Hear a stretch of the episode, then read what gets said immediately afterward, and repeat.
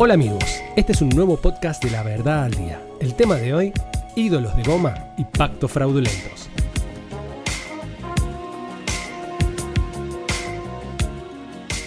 Dicen que en lo espiritual el que ganó es Donald Trump, lo que pasa que no se manifestó en lo terrenal.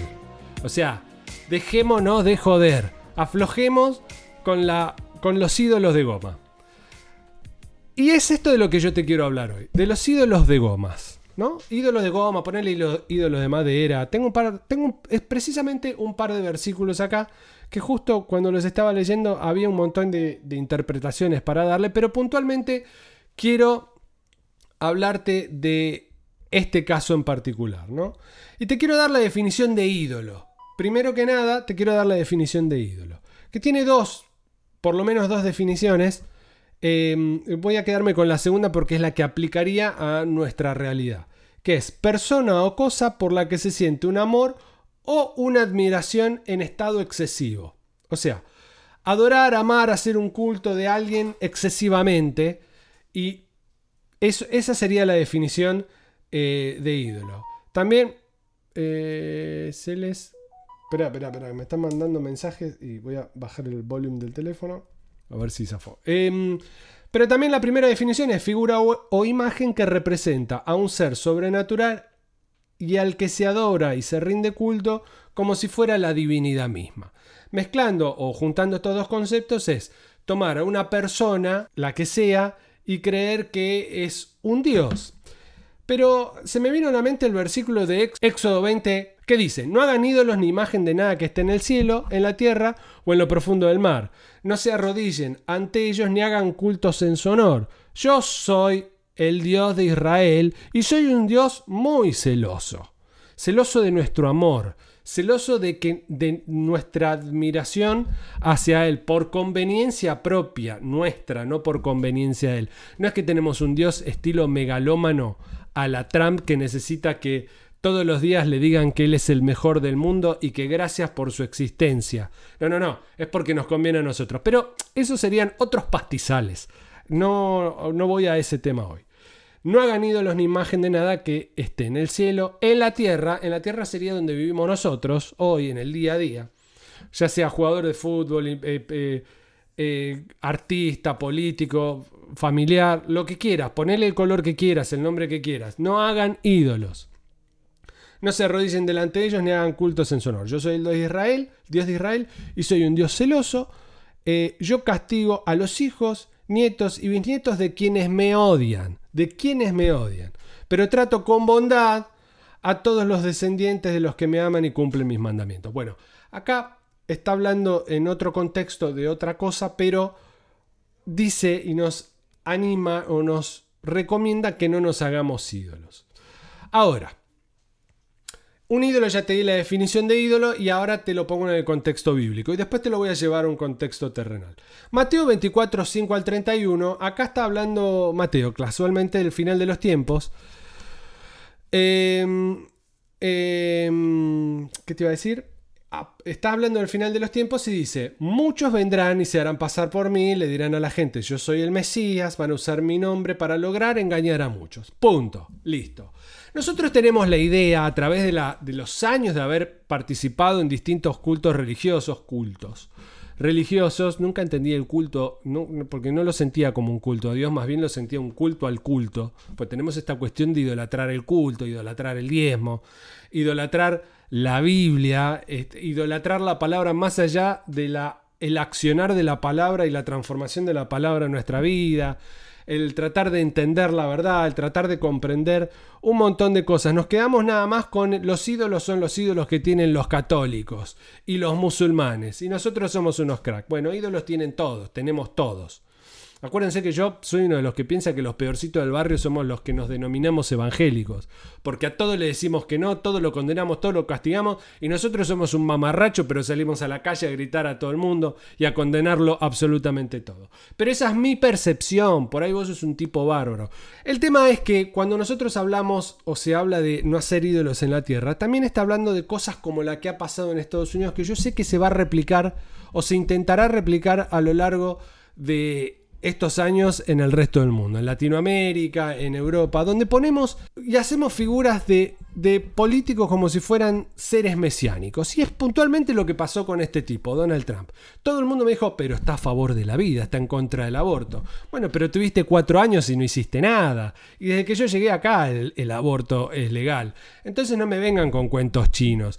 Pero no, el Señor dice que Él es de Él, pero tus frutos, yo te conozco por tus frutos, y eso es un mamarracho. Entonces no me vengas a decir que es, que es un ser mesiánico. No, pero el Señor dice que hay que votar por este. Entonces empiezan a alinearnos y encolumnarnos como patitos en fila india a través de una idea de alguien que lo único que está buscando es consolidar, por un lado, el líder lo que está buscando es consolidar su poder y no le importa nada, su poder y su... Y su eh, poder de influencia y de cambiar las cosas, a pesar de que su testimonio es penoso, es lamentable, y empiezan a cooptar a los supuestos líderes de las iglesias, en este caso evangélicos, a decir que es un, líder mesiánico puesto por Dios. Fíjese que en la palabra dice que a los eh, líderes y a los presidentes los pone el Señor, los pone Dios. Entonces, si Trump está acá, lo puso el Señor. Sí, también los pone y los remueve. Entonces, lo puso y lo sacó. Y el que viene ahora también con ese criterio lo puso y lo sacará Dios en el momento que sea. Ya sea antes de tiempo o sea cuando se le venza el contrato con la sociedad de, de autoridad y administración. Pero la verdad es esta. Tanto Trump como el que viene, ninguno de los dos es bueno, son menos malos. No estoy hablando de proselitismo político ni, ni, de ninguna otra cosa. Lo que te quiero decir es que este patrón se va a replicar también en Argentina, en Uruguay, en Brasil. Bueno, en Brasil ya lo tienen. Este, donde son los líderes mesiánicos y los supuestos líderes evangélicos que tienen más entendimiento y discernimiento de la palabra se alinean a través de esta idea. Pero el único objetivo de alinearse a través de estas ideas totalitarias y absolutistas donde en realidad su accionar lo único que demuestra es algo absolutamente contrario a lo que el Evangelio dice que debemos reflejar, porque es intolerancia, segregación, es cortar, es falta de, misericordia, de amor, este no sirven para nada. Entonces lo que tenemos que hacer nosotros es no solo no darle pelota a estos supuestos líderes mesiánicos, que son esa representación de lo que dice la palabra en Mateo 24, 5 al 31, van a decir que estoy acá, que estoy allá. Nosotros tenemos la idea de que nos van a decir que una persona que hace milagros se va a autoproclamar como el Mesías y como el Salvador de la humanidad. Sin embargo, yo creo e interpreto que también está diciendo, mire que cualquiera que dice que yo lo mandé en nombre mío, y que está llena, que está eh, llena de mi espíritu y que hay que elegirlo a Él y dejarlo gobernar y que vos le tenés que dar la potestad de tu vida a Él porque es un elegido por mí, no, es un falso profeta. Un falso profeta no es nada más una persona que únicamente que únicamente, repito, es em, predicadora de la palabra de Cristo, ya sea evangelista, eh, ya, sea pastor, diácono, lo que quieras. No únicamente eso es un falso profeta, porque una persona desde el, desde el plano secular, desde el mundo, te puede llevar a la destrucción también. ¿Por qué? Pero ¿por qué puede pasar eso? Porque la gente perece por falta de conocimiento. ¿Entendés? Porque prefieren no estudiar la palabra, no ocuparse de orar, prefieren no ocuparse de tener una relación con la verdad de Cristo, que no implica necesariamente estar, como lo dije un millón de veces, alineado con lo que la gente del supuesto pueblo evangélico dice que hay que hacer. Es, generalmente el pueblo evangélico es engañado por líderes que no tienen el discernimiento ni la llenura de la palabra del Señor. Hoy subí unas historias este, a colación de esto y generaron en algún me hacía tiempo que no estaba, viste, yo me borré casi tres semanas, dos semanas me borré full y la tercera estuve medio medio un poco. Entonces estoy un poco fuera de forma. Este, con esto de, las historias, pero anoche me agarró como un rayo así para poner historias hoy a la mañana. Hoy a la mañana. Em, y puse historias entre una de ellas es eh, yo decreto, ¿por qué puse esto? Porque escuchaba a los pastores estos de acá anoche, los latinos, ¿eh? y, hacían conexiones con, con Latinoamérica, y decretaban y declaraban, realmente una cosa impresionante. Eh, declaraban que el presidente era Donald Trump y yo lo declaro y yo lo veo y, no pasó nada. El presidente no es. Sí, sigue siendo hasta el 20 de enero Donald Trump. El 20 de enero se le acabó y tenés otro presidente. Te guste o no, te guste este o no te guste, las cosas son así. ¿Qué quiero decir? Que nosotros no podemos decretar y declarar a nuestro piacere. Yo decreto y declaro. Y si no pasa, decime, escúchame Dios, decime amén a mí porque yo te digo cómo son las cosas, porque vos me... O sea, viene una tergiversación fantasmagórica, brutal. Mucha gente se me amotinó con eso. No, ¿cómo vas a decir que no se puede decretar y declarar? Yo lo vi, se decretó y se declaró y, fui testigo de este tipo de cosas. Y yo digo, no, no fuiste testigo de eso. No, no, vos podés decretar y declarar la voluntad de Dios. Para poder decretar y declarar la voluntad de Dios si no tenés comunión, la única voluntad de Dios que podés decretar es la que está en la palabra, que no tiene nada que ver con tu prosperidad ni con tus deseos personales, ni con tu opinión. No, yo tengo discernimiento, no, esa es tu opinión que puede ser buena o puede ser mala, puede ser excelente o puede ser menos excelente.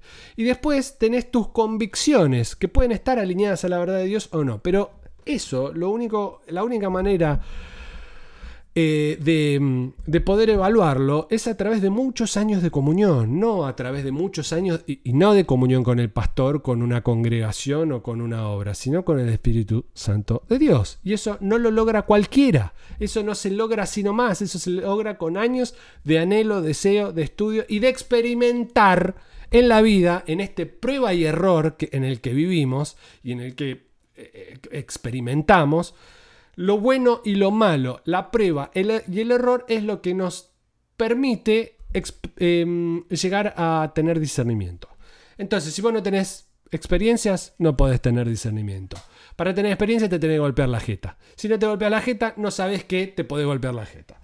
Eh, la otra es esto de los pactos, que, no tiene que ver con lo que vengo hablando del tema este de las elecciones y demás, pero sí tiene que ver con que justo entre todos esos videos que fui pasando en TikTok, la enfermante red TikTok, me apareció, eh, me dijeron que no de nombres, pero tengo que, está puesto, así que sí lo voy a dar. Cash Luna diciendo que cuanto mayor sea o más grande sea tu prueba, más grande tiene que ser la ofrenda o el sacrificio que vos tenés que darle al Señor para superarlo. Y eso es una burrada galáctica. Y yo lo critiqué y puse esto es falso. Pero por supuesto que se amotinaron todos los que lo creen. ¿Por qué? Porque es mucho más fácil creer que vos pactando, poniendo dinero, se te van a solucionar los problemas y no a través de los años experimentando la verdad de Dios. Acordate que cuando yo volví hace una semana, el, lunes pasado hice un vivo, todavía estaba medio hecho pelota, sigo medio hecho pelota, pero menos hecho pelota. Te conté que yo en todos estos días del posoperatorio, que para mí fue terrible y la recuperación fue terrible, eh, tuve muchas dudas de Dios y, se lo, le planteé a Dios un montón de cosas. En ningún momento se me pasó por la cabeza que tenía que hacer una ofrenda enorme para curarme más rápido. O sea, yo no creo esas cosas. No las creo, pero porque entiendo que no son así, no porque decido no creerla porque soy una marrete que no quiero poner una moneda. ¿Entendés? Em, yo eh, financieramente soy un tipo que invierte mucho en en el en lenguaje evangélico en el reino. Pero ni me jacto, ni deseo, ni me interesa que la gente lo sepa. Este, y no lo hago con esa convicción, lo hago porque puedo entender las necesidades que el ministerio eh, o, el hablar de la palabra o el expandir en el reino lleva, ¿entendés? Tiene que ver con otra cosa. Pero mucha gente que no lo entiende, si yo te saco a vos esa idea, ese ídolo que tenés de la transacción financiera a cambio de la prosperidad, de la bendición y de tu bienestar, te volvés loco porque no tenés de dónde agarrarte. Pero ¿por qué no tenés de dónde agarrarte? Porque no entendés la palabra, porque no buscas comunión, porque no tenés nada de todo eso. El key de la cuestión acá es, en vez de seguir como gansos a personas que nos dicen por dónde viene la mano, es ponernos nosotros mismos eh, de una manera autodidacta a buscar el reino de Dios y su justicia y todo lo demás vendrá por añadidura. Y eso es el discernimiento, el conocimiento, el entendimiento, a pesar de las situaciones difíciles que vivamos. Y nadie nos va a poder venir a meter la mula a decirnos que allá está Jesús, vótelo, porque este es el ungido y es el elegido. Allá está el, rey del universo y hay que ir a hacerle una manifestación. Esto va tanto para republicanos, demócratas en este país, como para peronistas y no sé, cuál, no sé qué otros partidos hay en Argentina, peronistas y creo que no hay nada más. Y cambiemos y todo lo que se plantea ahora en Latinoamérica y para los brasileros lo mismo y para todo el mundo. No le den pelota a nadie.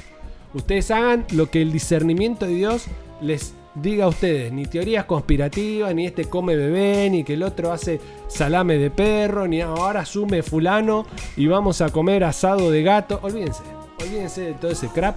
Busquen ustedes tener una relación con Dios para que, porque está, miren que afuera está lleno de garcas, ¿eh? Está lleno de garcas que dicen estar ungidos por el poder de Dios.